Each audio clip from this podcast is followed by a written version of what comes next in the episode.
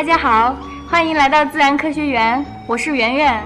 今天我感觉到我的录音室里面星光熠熠呀，因为我面前坐着一位天气预报界冉冉升起的新星，混沌，混沌，欢迎你。圆圆你好，听众朋友们好，我是混沌。啊，混沌，能不能给大家来自我介绍一下呀？我是呃零五年上的大学。专业是数学，之后在青岛一家公司做搜索引擎和数据挖掘相关的工作。嗯，一零年的时候来到北京，在淘宝网的北京分公司做了三年的算法工程师。离职以后，自己成立了一家公司，嗯，有一款天气预报的软件，叫做彩云天气。呃，我自己每天出门之前都要看一看天气预报的软件，用手机自带的软件看一下。呃，看一下今天的天气怎么样？我是要带阳伞还是要带雨伞？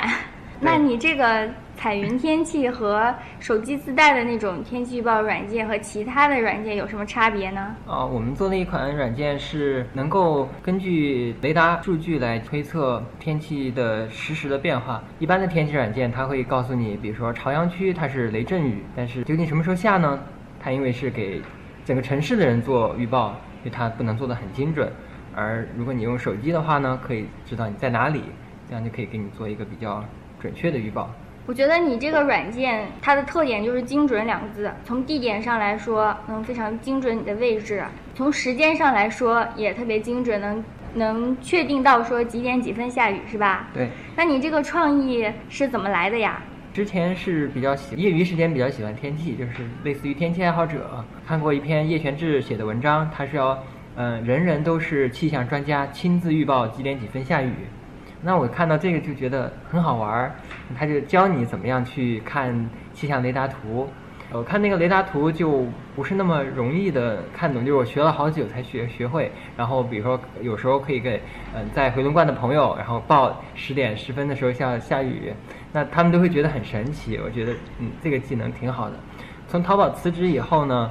参加了一个统计学习的读书会，讲怎么用计算机来构造一个人工智能。那么把这两者结合在一块儿呢，就可以用计算机来看这个雷达图，代替人工去做这个预报，其实就是代替我自己。作为天气预报软件的使用者来说，我们经常会抱怨说这个软件特别不准，天气预报特别不准。那你作为一个个人是怎么能做的这么准确的呢？怎么实现的呀？我们国家它在“十一五”的计划里面，呃，投资了大概五十亿人民币去部署了一个叫做天气雷达网的东西。嗯，它是通过向大气云团发射无线电波，然后如果无线电有返回的话呢，那么证明大气当中可能有降雨的存存在。它的精度比较高，它是每六分钟更新一次，探测每一平方公里的水滴的多少。那么根据这个数据，就可以做的一个比较精准的预报。同时，嗯，气象局它对全国的公众是公开了这一份数据的，所以我们可以有可能通过程序去解析这一个数据来实现这个事情。那你这个软件什么时候上线的？哦，是今年四月份上线的。到现在移动端的用户量怎么样？就是我们在苹果和安卓上都有上线，加起来的用户数应该有五万以上。嗯，每天。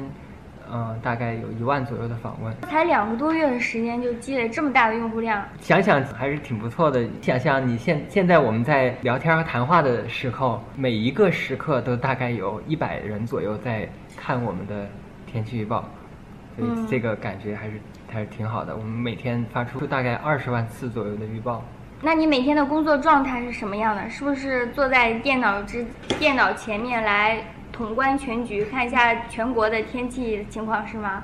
看天气图这个事儿，我觉得可能我应该也算是北京实时关注北京天气最多的几个人之一吧。可能除了气象局的值班预报员，就是我看的最多了。那你说今天咱们这个天气怎么样啊？北京地区？今天中午的时候，那昌平区那边有有有一些雨，嗯，在海淀。三点左右下了十分钟左右的一阵太阳雨，嗯，然后快快下班的时候，通州，嗯，往那廊坊那边，往河北那边有一阵降雨过去，但是城中心基本上没有下雨。哎呦，那就可以当实时播报员了。对。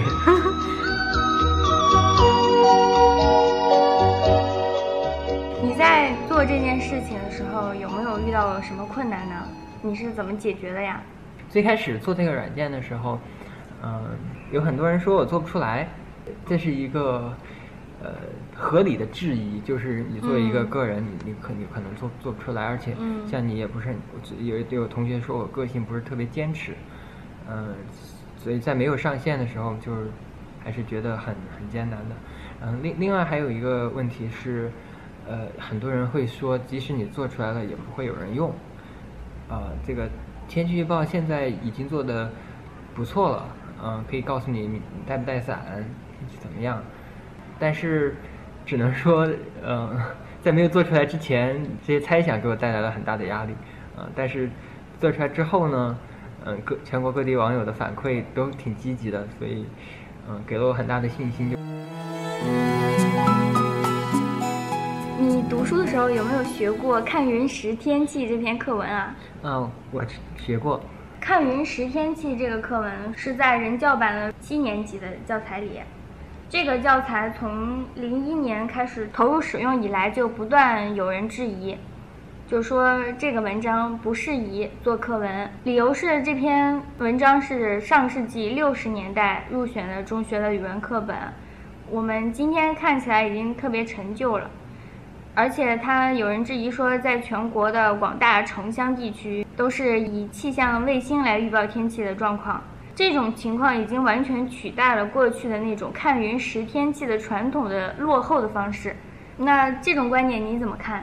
我个人是做那个技术路线的嘛，呃，那个刚才有人说到那个用气象卫星来预报，然后其实这个技术在我看来也不够先进，嗯、我们用地面的雷达，呃，地上的降雨量计和空中的呃卫星共同构成了一个天气网，而且这是全全世界联网的一个一个全球性的系统，它的准确度可能会更高，嗯，但是我觉得看云识天气这个这篇文章，它不仅仅是实用性质的，呃，你当你仰望蓝天白云的时候，你其实获得了一个很好的心理的体验，就是你你可以嗯、休息一下，而且当太阳快日落的时候，嗯、在云彩上面的颜色是不同的，你比如说你能看到晚霞，这种情况是会给人很多心理上的慰藉，就像之前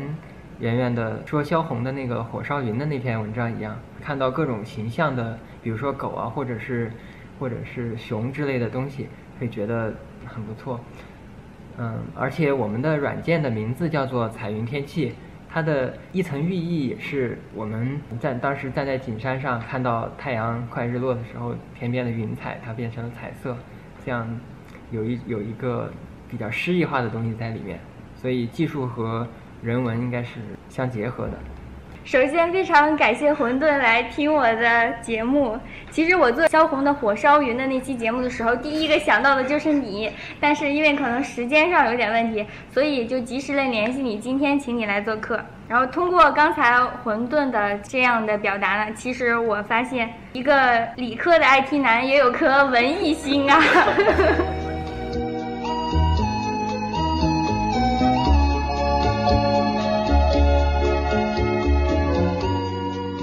识天气的这篇文章呢，它是二十世纪六十年代由特级教师、科普作家朱永义参考有关资料写的，然后是经过了人民教育出版社中学语文室老一辈教材编辑专家反复修改以后，可谓是字字推敲、句句锤炼，它的文学表达也非常好。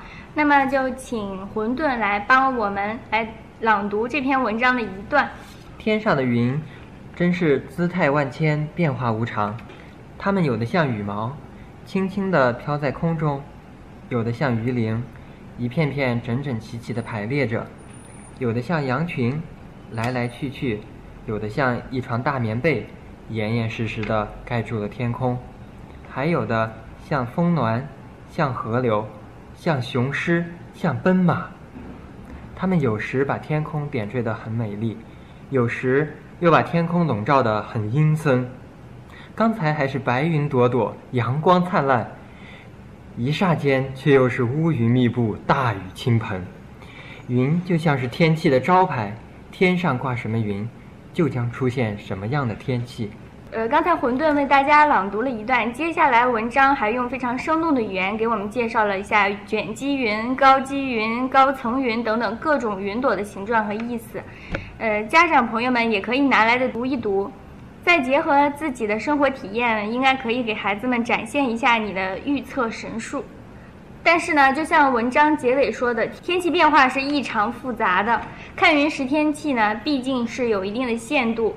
要准确掌握天气变化的情况呢，还得依靠天气预报，尤其是我们的彩云天气。呃，其实我自己也下载了彩云天气，就我自己的使用体验来说是非常的方便的。就在输入位置的那一栏，你可以在地图上定位，也可以不需要输任何字，直接点一下，它就自动定位了你的位置。现在的位置。呃，对对，所以说特别方便。我有一次呢，去外面的餐馆吃饭。嗯，吃完了以后，外面已经下了雨。我想知道我该什么时候回去，然后我就打开彩云天气看了一下。后来彩云天气告诉我说，十分钟以后雨会变小，二十五分钟以后雨又会变大。所以呢，我就选择在十分钟以后赶紧回家。大家要使用这个软件的话，可以去哪儿下载呢？哦，有苹果的应用商店 App Store 和豌豆荚的呃安卓商店，其实各大安安安卓商店都有，也可以在搜索引擎里面搜索“彩云天气”，在微信公众账号里面搜一下，给这个公众账号发送位置，它就可以给你做当时的预报。嗯，大家可以回去尝试一下这款软件，非常实用的。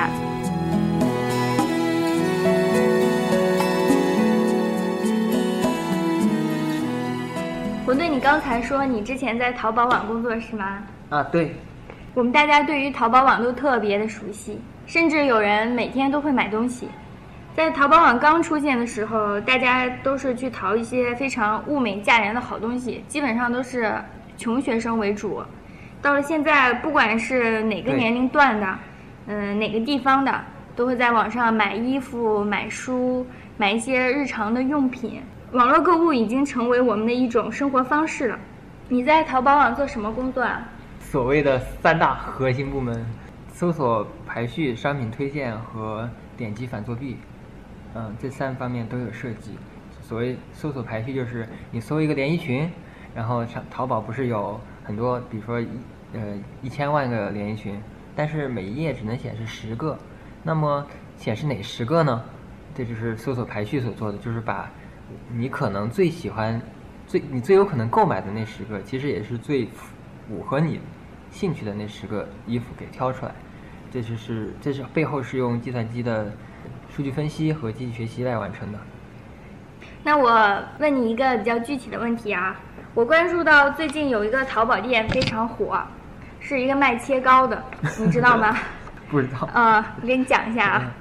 就是出生在新疆喀什切糕世家二十三岁的阿迪丽，就是二零一二年的时候发生了一个切糕事件，天价的切糕事件，你知道吗？知道，就是一块非常小的切糕，它卖了几十万。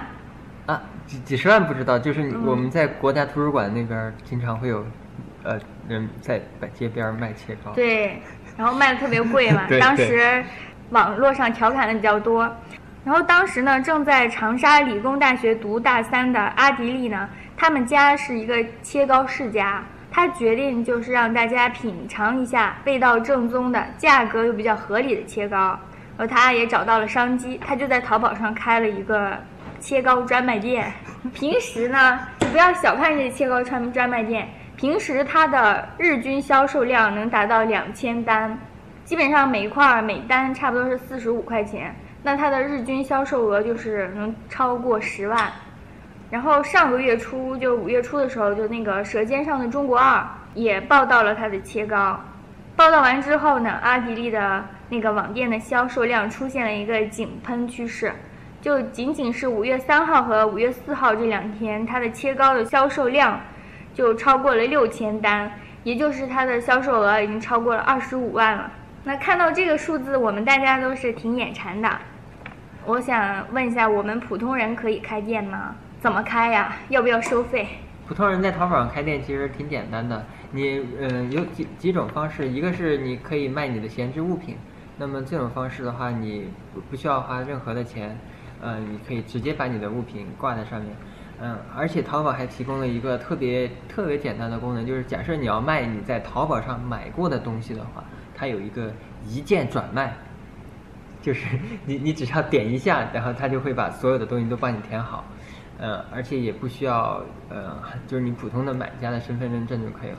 但是，如果你想要做一个店，也就是你并你不仅仅是卖你自己的一个东西，闲置物品之类的东西，你要你要做一个页面，比如说阳光淘宝店，那么那么你要你就就只有一个域名，比如说阳光点儿淘宝点 com，然后它会你进去之后会会有一个页面，这种东西需要你去呃，也其实也是不花钱的，呃，但但是你可能就要。比较繁琐，就要提交一些提交一些材料，比如说像卖，呃一一般来讲是不需要的，但是比如说你要想卖贴膏这种东西的话，你肯定你要提供你的卫生许可证之类的之类的材料。也就是他会审核一下。对，会审核一下。我在淘宝上搜了“切糕”两个字，然后就出来六家阿迪力的切糕切糕店，然后其中有一家是东莞的，它标的是。嗯，与阿迪力是合作的关系，其他的五家都是湖南的，但是阿里旺旺显示的每个掌柜的名字是不一样的，那这是什么意思啊？是不是就意思是这是五家商店，五家不同的商店是吧？这个得看一看，就是具体的情况才知道。就是有有一有一种可能是阿迪力他自己注册了很多，呃，好多家店，嗯。但是他，比如说他雇了一些人，他的目目的是为了就搜切糕的时候被被搜出来的频率，所以他可能会重复注册一些店。但是，这这个就不是淘宝网所鼓励的行为。然后，那还有一种可能就是山寨他的店。当然，解决方案可以是去做一个认证，变成天猫这样的店，就比如说，就然后会交一些保证金，然后就是这样让消费者会放更放心一点。嗯，我们大家对于淘宝网是特别熟悉的，但是对于淘宝网背后的人，却是比较陌生的。嗯，然后今天呢，店小二在场，我就问了一下我周围的朋友，呃，大家都有淘宝的经历，遇到了也遇到了很多问题，我就挑选了一些大家比较关心的问题来跟你请教一下。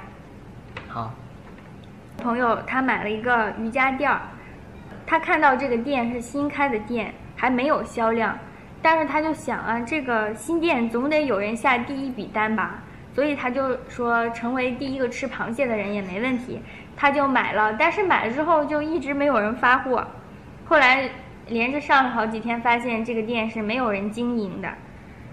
嗯，虽然就是说，后来通过退款收到这个钱了，但是他其实是想跟大家。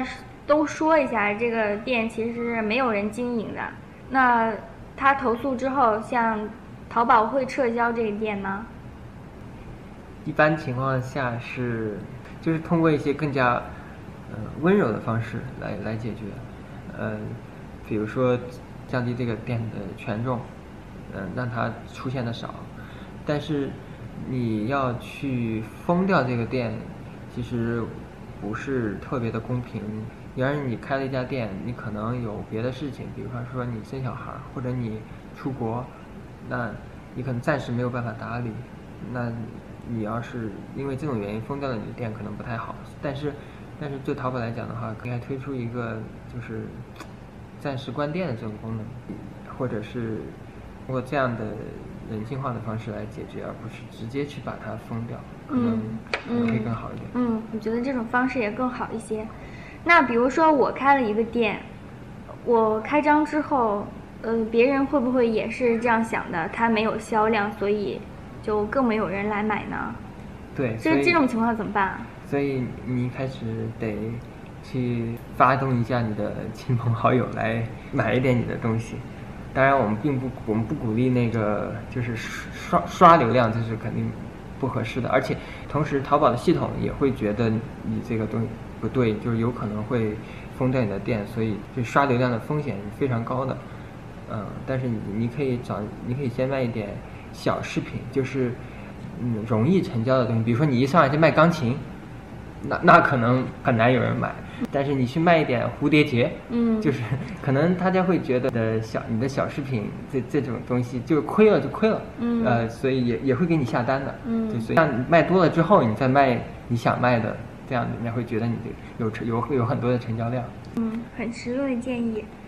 还有还有一个案例，我有个朋友他在淘宝上看上了一件衣服，然后这个网页的下面呢就说他们还开了天猫的网店，有一个链接可以直接链接到那个天猫的网店，然后他就点进去看了一下，同样一件衣服，在这个淘宝网店卖的就比较便宜，然后他就买了淘宝网站这件，他想反正都是一家店嘛，这家的便宜我就买这家的，结果买了之后呢，也没有人发货，阿里旺旺也没有人回应，后来他就直接联系了天猫网店的那个人，然后天猫网店的人说他们不知道这个事情，说不知道还有另一个店存在，那这种情况是怎么回事呢？如果两个店没有关系的话，为什么一个店会链接到另一个店里呢？这是一个呃，我们很常见的一个 淘宝打击的作弊行为，就是导流量，我们称之为，呃，它的作用是这个，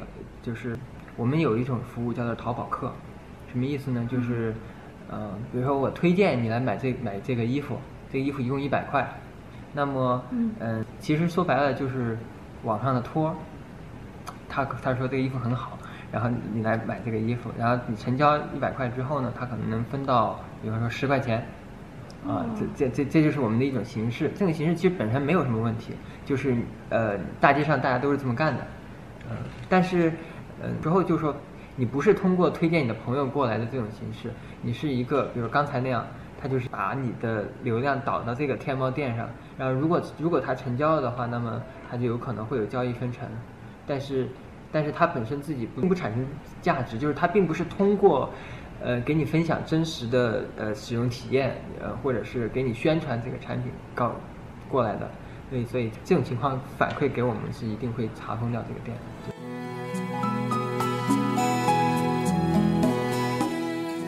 呃，你刚才说你学的是数学专业是吗？对，那你的计算机为什么这么牛呢？完全是自学的吗？对，计算机是，嗯，小时候就比较喜欢的东西。大概我小学四五年级的时候就在写程序，就就就开始接触写程序，嗯，所以到嗯初中的时候就已经能够写比较规模比较大的软件了。计算机这个东西背后还是数学，呃为就是它的灵魂，就是计算机只是一个嗯形式，它是。你写字的漂亮程度，就是大概相当于你计算机的写程序的水平。但是你的文章写得好，不仅仅是你的字写得好，你的文章写得好是你的，呃，内心有心里有货。内心怎么样才能心里有货呢？就学一学数学。是一种逻辑思维能力，对是吧？对你四五年级的时候就开始写程序，对，其实现在小朋友们不都是吗？我们四五年级，我四五年级的时候都在想着怎么玩啊，哪个动画片好看啊。对，我们就想着哪个哪个游戏好玩，那个游戏是怎么编出来的，能不能把它改得更好玩？你是受到了某个人的启发的吗？你怎么知道程序这回事的呢？呃，我爸他有一个同学是，呃，八十年代的大学生，当时就是学计算机的，就是很、哦很古老的那种。嗯他们俩合资开了一家，嗯，电子电器公司。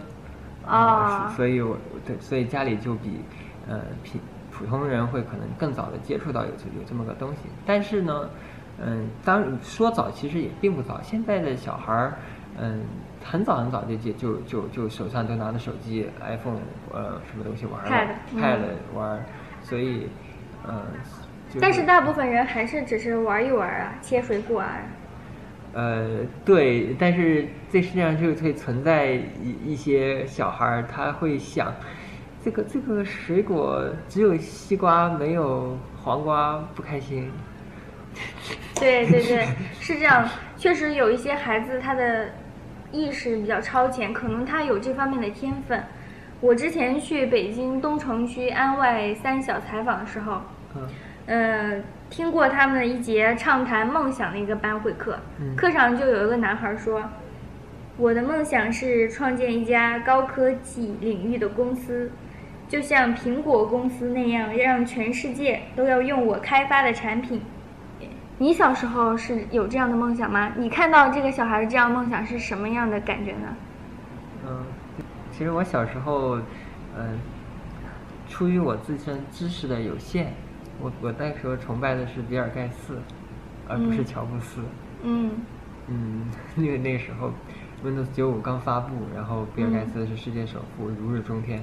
当然现现在微软没那么强了，就比苹果苹果比较好。嗯呃，但是他们都现代表着是一个积极的正能量，就是他们是通过创造来获得财富。嗯就是有时候我们呃谈理想，嗯比较世俗的说，就是我们可能会谈我们希望挣很多的钱。对于工程师或者是呃喜欢科学的人来言的话，就是通过创造出新的东西，使得地球上财富的总量增加了，这种方式就特别的特别的令人感动。科技这个东西，它使得原来你要造房子，你要有资产，你要有钢筋水泥，你才你要你要做出这个东西。但是现在的领域已经不是这样了，你你一个人或者两个人在自己家的车库后面搭一个工作室，你就能做出高科技的产品，你就你就可以改变世界。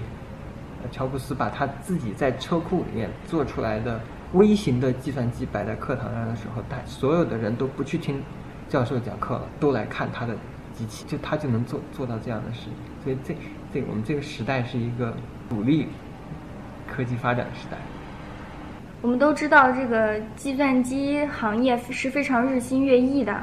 你刚才说自己的一些计算机的积累，可能都是小时候积累成的。那你上了大学之后学的是数学专业，怎么样提高自己的计算机技能，与时俱进呢？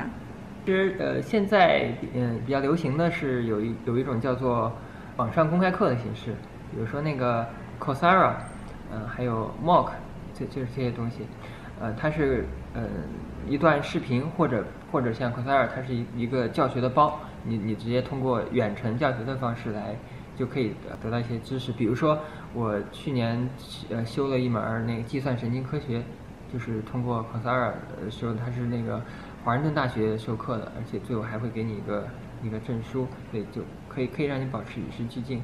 但是更重更重要的一方面是，嗯、它使得你和这个世界上最先进的科学同步，不仅仅是你在学计算机的时候，也是你在嗯本科甚至高中的时候，比如说你的线性代数、你的微积分，你的比如说你的像 linear algebra，呃，这这这这些内容就可以通过网上的东西得到的，并且它是比如说像 MIT 的 OCW，它是麻省理工学院嗯开放给大家用的一课程，它是美国应用数学学会的会长来上的课，不仅仅是教会了你这个学科的知识，更重要的是，他在这个上课的时候，他告诉了你很多很多很动人的思想，就是你你怎么样去跟世界分享，你做什么样的科学智能才才能够拿得出手。但是，嗯，一开始你你要听懂的话，你英语得比较好。呃，有字幕吗？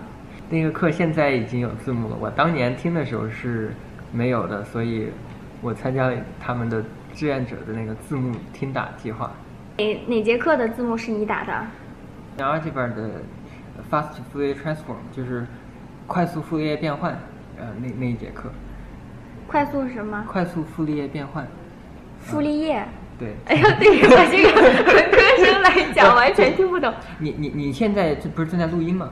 你对正你正在录音的时候，你现在用的是 MP 3的格式。嗯，诶，为什么 MP 用 MP 3的格式，它不是体积会变得很小吗？对，然后普通的我们那个呃音频的文件，它就会很大。嗯这个很大的东西，怎么样不损失它的精度，嗯又让它的空间变小？嗯，这当中的东西就叫做快速傅立叶变换。哦，在中国的学校教育里面，你很难把一个一个高大上的概念给落地。嗯但是，但是你去听一听国外的东西，它会开阔你的视野，让让你一下子就就知道，嗯，原来我学到的东西是是这个用。我们听众当中可能会有一些计算机牛人，但是他的英语特别不好，那怎么办呢？他对这个兴趣特别感兴趣。呃你是怎么加入字幕组的？你当时就可以一直听懂吗？不是，我最开始也是听得非常困难。嗯呃你想啊，就是听英语已经很困难了，还是用英语讲数学，嗯，就是英语你也听不懂，数学你也听不懂，呃，但是他说的什么我不知道，但是我我听到他说的是什么了，我我听我根据他听的那个东西，自己拼了一个单词，然后放到谷歌上去搜，看这个单词可能是什么内容，然后猜把这个单词的意思逐步的猜出来。这样的话，你也能你也能学到，而且你很难忘掉这个东这个东西。嗯所以有了这个技能之后，你就可以随便听世界上的你喜欢的老师，比方我们都听过华罗根，呃就就就有一种。你学数学的，然后你突然一天发现华罗根在在在那个网上放了个课程，然后你还可以跟他互动，嗯然后你就可以你就变成他的学生了，嗯，这这这感觉就特别的对劲儿。对，就科技进步实现了这种零距离，我们坐在电脑前面就和我们心中心目中的大师这样面对面了。对对对。可能在报考大学的时候，有些同学会有一个选择，比如说有的人像你一样喜欢计算机，那他是学数学呢，还是学计算机呢？你如果对自己计算机不是特别自信，或者是没有写过什么软件的话，那推荐报计算机就是比较呃稳扎稳打嘛。啊，但是如果你是那种小时候就很喜欢计算机，你自己知道编程是怎么回事儿，而且你自己发行过程序，现在好多什么十四岁的 CEO 啊，这这这种事情经经常会看到。要是这样的人的话，你报计算机，这你能学到什么新的东西呢？你还不如去挑战一下自己，就是就是人类智力的巅峰，不是计算机，而是而是数学。这个计算机它是就是实现了一个数学家阿兰图灵的通用计算模型。呃那个通用计算模型是直接模拟一切数学思维的能力，所以它是背后是极强大的一一个数学思想在后面支撑，而且也非常的酷。你想，你说你是学数学的，人家会觉得哇；你要是说你是学计算机的，人家会说来来来修下电脑。访谈之后会有很多学计算机的 IT 男在楼下拿着砖头等着你啊。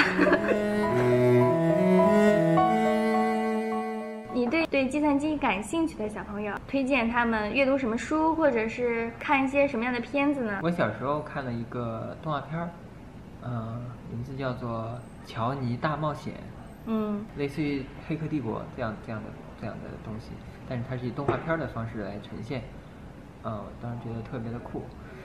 小说的话，推荐去看一看，嗯、刘慈欣的科幻小说。谁？刘慈欣，嗯嗯、他的最出名的作品是《三体》（Three Body）。哦，《三体》，刘慈欣的《三体》。对，嗯、当然他其他的科幻小说也很好，比如说他的《流浪地球》嗯球状闪电》，嗯这些都是在我很艰难的时候激励我前进的东西。哦，看来有非常神奇的作用啊！对，我回去也拜读一下。好，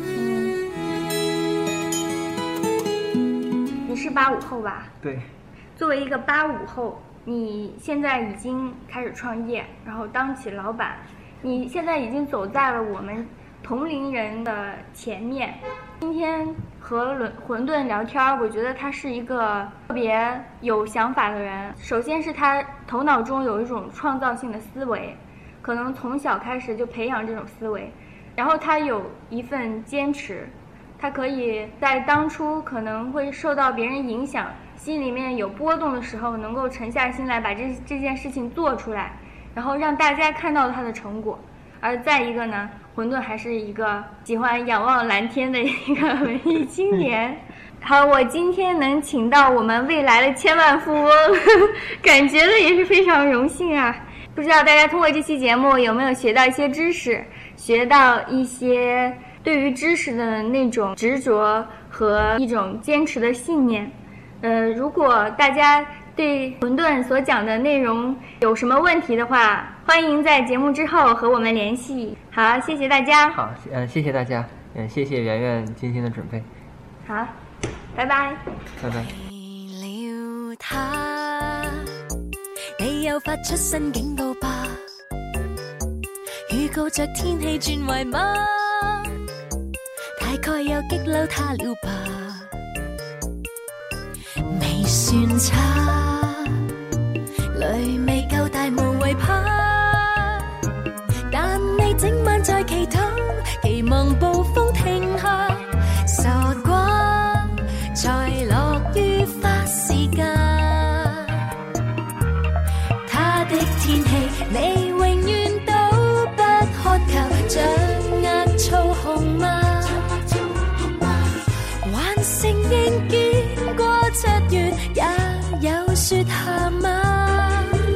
19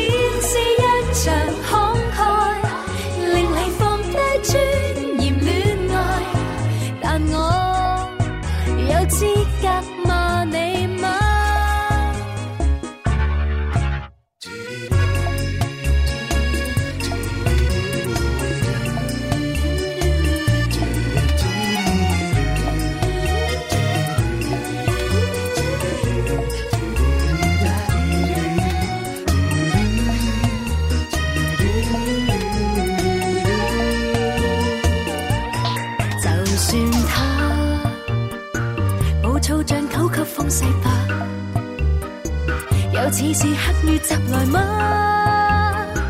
而你亦一一的接下，换了他，难道我未能代吗？